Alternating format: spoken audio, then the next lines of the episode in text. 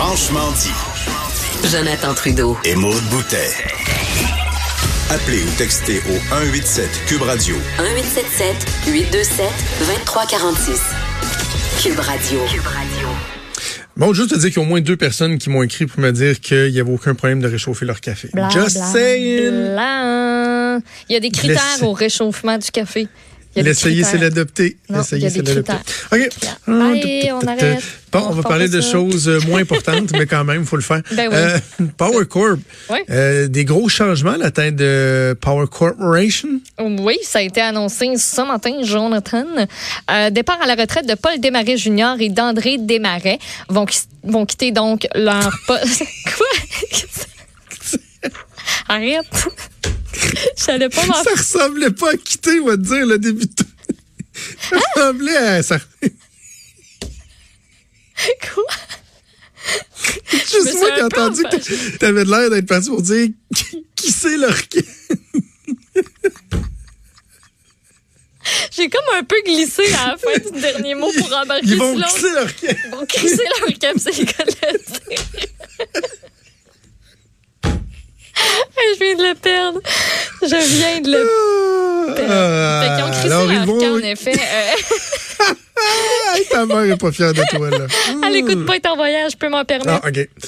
Euh, hey, J'ai failli en rajouter, c'est pas. Non, ils vont euh, quitter leur poste de co-chef de la direction de Power Corporation après euh, 23 ans de service, quand même, vont demeurer tout de même président et président délégué du conseil d'administration de Power Corporation.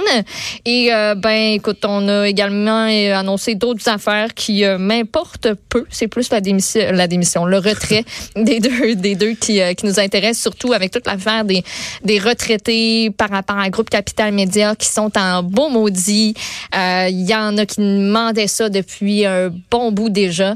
Donc, euh, probablement qu'on aura des réactions au courant de la journée. Je, je vais te dire, je vais te livrer le fond de ma pensée sur cette nouvelle-là, OK?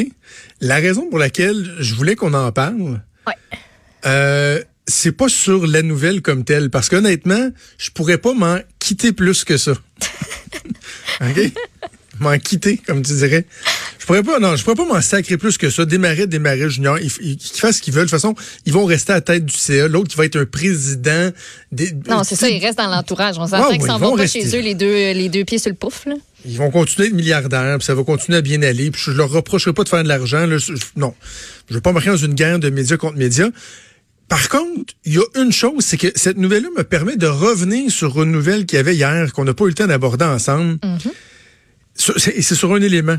Ça, ça- ça- peut peut-être paraître con, là, mais euh, on rappelle donc que les retraités de Groupe Capital Média ont été laissés pour compte par Power Corporation.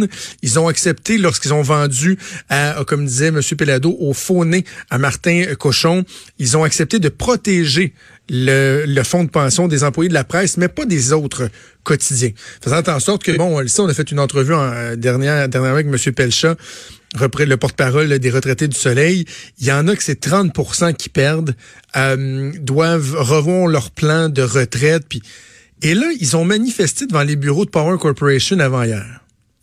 Et je sais pas, Maud, si tu as accroché sur ce détail-là et si les gens qui nous écoutent ont accroché ou ont vu ce détail-là, mais ils étaient environ 200 manifestés. Pour la, ben, pas pour la plupart, tous des retraités, mais avec une bonne concentration de septuagénaires, septuagénaires et d'octogénaires. On va se dire les vraies affaires, là. Des gens de 70, 80 en montant qui voient leurs économies s'envoler. Ben, Power Corporation avait peur qu'une gang d'octogénaires entre dans les locaux puis viennent faire du saccage. Fait qu'ils ont enlevé les poignées de porte, sacrément. Ça a-tu pas de bon sens? Ils ont enlevé le les poignées de porte. Je n'avais jamais vu ça. Il y a une photo, tu vois les hein? syndiqués qui sont devant les Ouais. deux, deux belles grandes portes, puis il n'y a rien, il y a juste deux petits moignons. Parce qu'ils se sont dit, hey, s'il fallait qu'il y ait une gang d'octogénaires, Ouais. toi qui rentres en furie, oh my God! Ça n'aura pas de bon sens. Ils ont essayé de glisser une lettre qu'ils avaient apportée en, en fin de la porte, d'essayer de la donner à quelqu'un. Ça m'a bien fait rire parce que Richard, hier, a fait jouer la, tu sais, la tune de Normal Amour. Non, c'est Normal La Amour? poignée de porte. La poignée de La porte. poignée de porte. Ah oui, ok, plus, Richard en avait la parlé. poignée de porte. Mais là, ça a l'air qu'ils ont euh, reposé. Ben, j'espère bien. Ben, Mais faut-tu, mais quelle mentalité stupide de dire, hey, c'est pas un carré rouge, c'est pas Extinction Rebellion, là. Ouais. C'est pas le Black Bloc. Non, puis tu sais, ça, ça, pour qu'ils sortent. C'est des retraités. Mais oui, pour qu'ils sortent puis qu'ils aient manifesté, là, on s'entend. C'est parce que tu tiens à ton affaire, sont partis des quatre coins du Québec. Là. Mais Un peu de respect. T'enlèves pas, t'enlèves pas les poignées de porte. Mais non, mais c'est tu ça. ouvres la porte et tu envoies un porte-parole, un délégué, Mm-hmm. leur parler. Dire, trouvez-moi vos, vos deux, trois porte-paroles. On va les faire rentrer. On va ouvrir notre porte plutôt que la fermer à double tour. Puis on va vous parler, puis au moins on va vous entendre. Des fois, ces gens-là, ils veulent juste être entendus. Tu peux peut-être pas leur promettre mer et monde, mais au moins les écouter. Enlever les poignées de porte. C'est scandalisant. C'est ridicule. Absolument, je suis d'accord avec toi là-dessus. Quelle insensibilité. Honte à vous. Pour le reste, là, qui, qui, s'asseoir sur leur milliard, on, on sent. on- hein? Comme tu disais tantôt, là. euh, bon, OK. Euh, autre, euh, autre nouvelle. Hey, les joueurs de poker. Ouais, Moi, je suis rendu à Québec depuis 15 ans avec je dis poker. Les joueurs de poker. du poker. De poker. le fisc leur court après, puis sais-tu quoi? Euh, tu vas nous résumer la nouvelle, mais je te dis d'emblée que j'ai bien de la misère à pas être d'accord avec le fisc puis Revenu Québec. Là. OK. Je- tout de suite, là, on, en- on en échangera après. Là. Donc, l'Agence du revenu du Canada a dans sa mire à peu près une dizaine de joueurs qui empochent de très grosses sommes. Si on regarde là, à peu près, il y en a un, lui est rendu au je sais pas combien de rang mondial, mais écoute, il gagne à peu près 660, 672 850 piastres à ce jour là, en tournoi de poker. Lui a fait ça. Euh, Il y en a un autre qui a remporté 3,87 millions de dollars à ce jour, 36e rang des gains chez les Canadiens.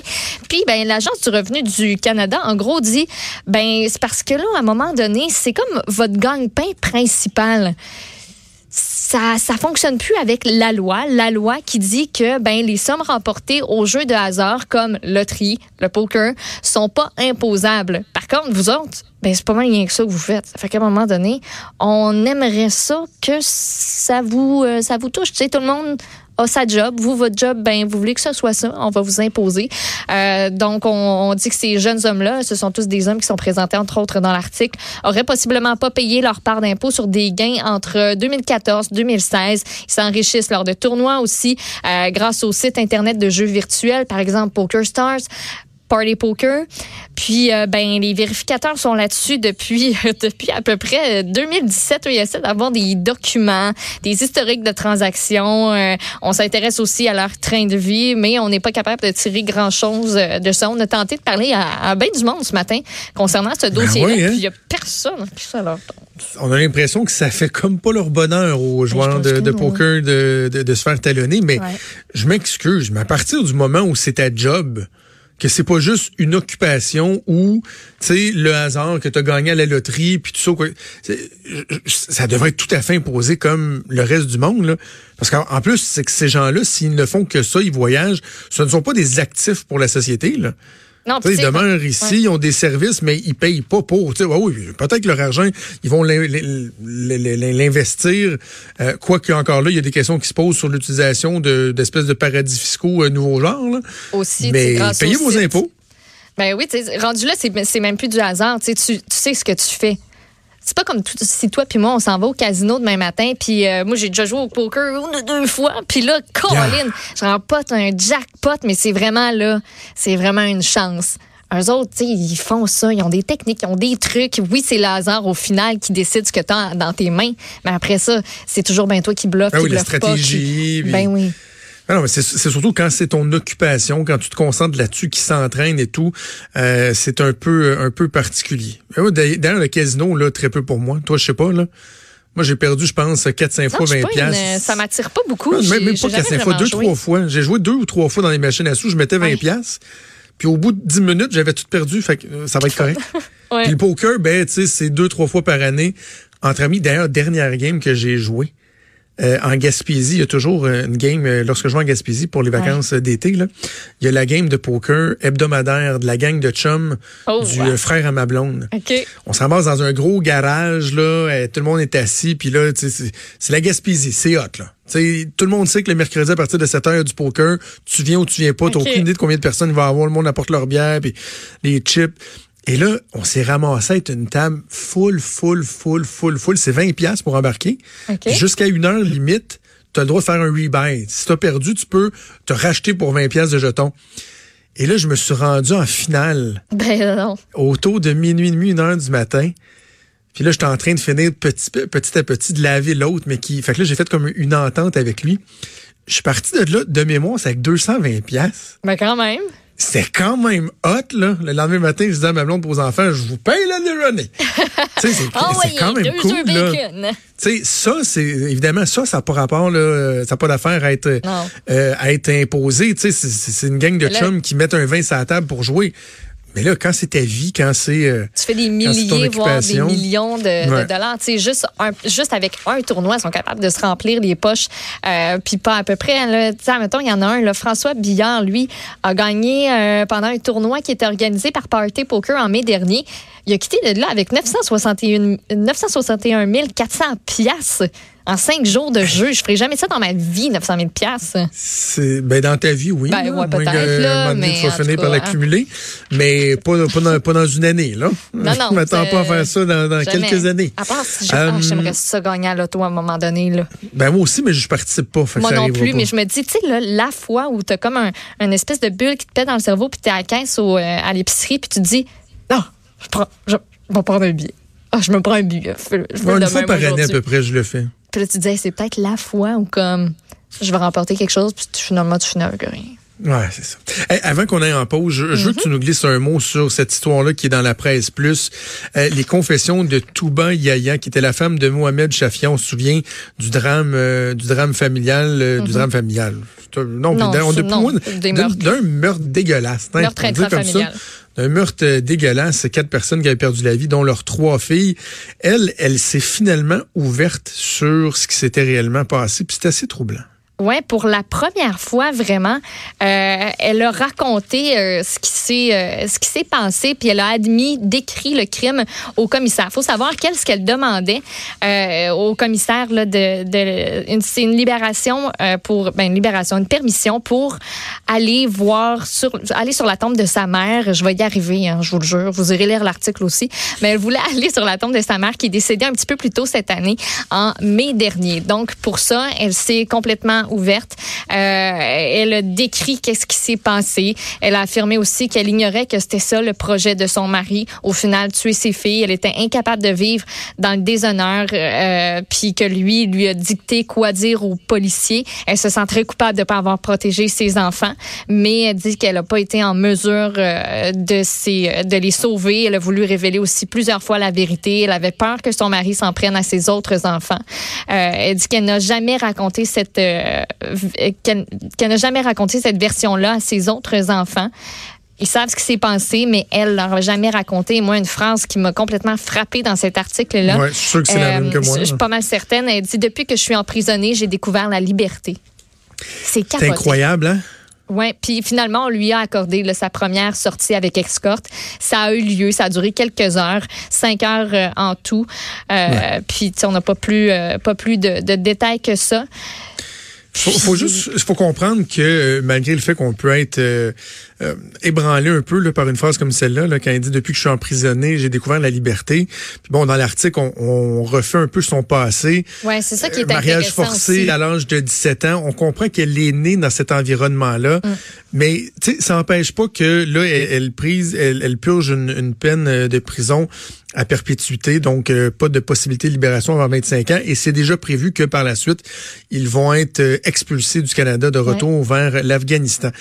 L'exercice qu'on fait là, c'est pas de dire ah elle fait pitié, puis bon, euh, ah ben elle dit qu'elle savait pas. Il reste qu'elle a, elle a, elle a caché ce meurtre-là. Elle était là, elle a participé. Puis la commission l'a rappelé aussi. On dit c'est un crime Exact. qui est extrêmement grave. Mais ça nous fait rappeler mais- qu'il y a des femmes qui se font depuis, et, et des hommes aussi qui, dès un très jeune âge, se font modeler le Mhm. cerveau un peu. Là. Tu sais, puis c'est pas, euh, c'est une réalité qui, euh, qui est assurément préoccupante. Puis pour ceux qui, qui, qui ont peut-être la misère à restituer l'événement, là, je, je sais qu'on on l'a pas euh, ben ben euh, nécessairement rappelé là, mais euh, ça s'était passé euh, en voyons, attends un peu là, je, je suis mêlée dans mes affaires là, j'ai vraiment de la misère en ce moment, mais ça remonte là, à il y a déjà une, une dizaine d'années, puis En 2009, à Kingston, Exact- exactement. en- C'est un crime d'honneur où il y a leurs enfants là, qui, qui se trouvaient dans une voiture, les trois filles du couple. Donc, euh, Zainab, 19 ans, Sahar, 17 ans, Giti, 13 ans. Euh, puis la première femme aussi de Mhm. Shafia qui était dans le véhicule, euh, qui, euh, qui l'ont poussé dans le canal Ri- Rideau à Kingston. Ouais. Ça s'est passé, euh, ils ont été condamnés eux, pour ça en 2012. Voilà. Merci, mon nom. On va faire une pause. On revient dans quelques minutes. Vous écoutez